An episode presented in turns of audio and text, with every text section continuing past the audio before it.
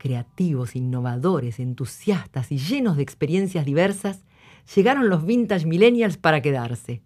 Pero no para quedarse quietos, porque siguen creciendo, aprendiendo cosas nuevas y reinventándose. Algunos, como el economista Sebastián Campanario, hablan de la revolución senior. Otros, como el doctor Diego Bernardini, de la nueva longevidad. Pero no alcanza con la expertise y la experiencia para ser un vintage millennial.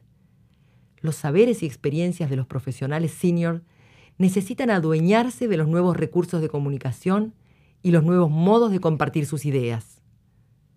Sin duda, los profesionales y expertos seguiremos escribiendo papers y libros, dando conferencias y charlas, pero necesitamos también actualizar nuestros formatos de expresión.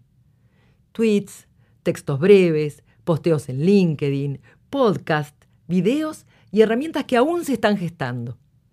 Quizás sea importante entender que estos nuevos formatos no son solo exigencias, sino oportunidades de seguir explorando, inventando y disfrutando.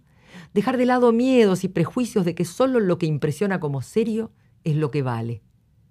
La imagen junto a la palabra, la voz y sus matices, el humor como una de las formas de la inteligencia, también la música como telón de fondo que invita a la emoción a encontrarse con el intelecto, son parte de la riqueza expresiva con la que podemos desacartonarnos y llegar mejor a más personas.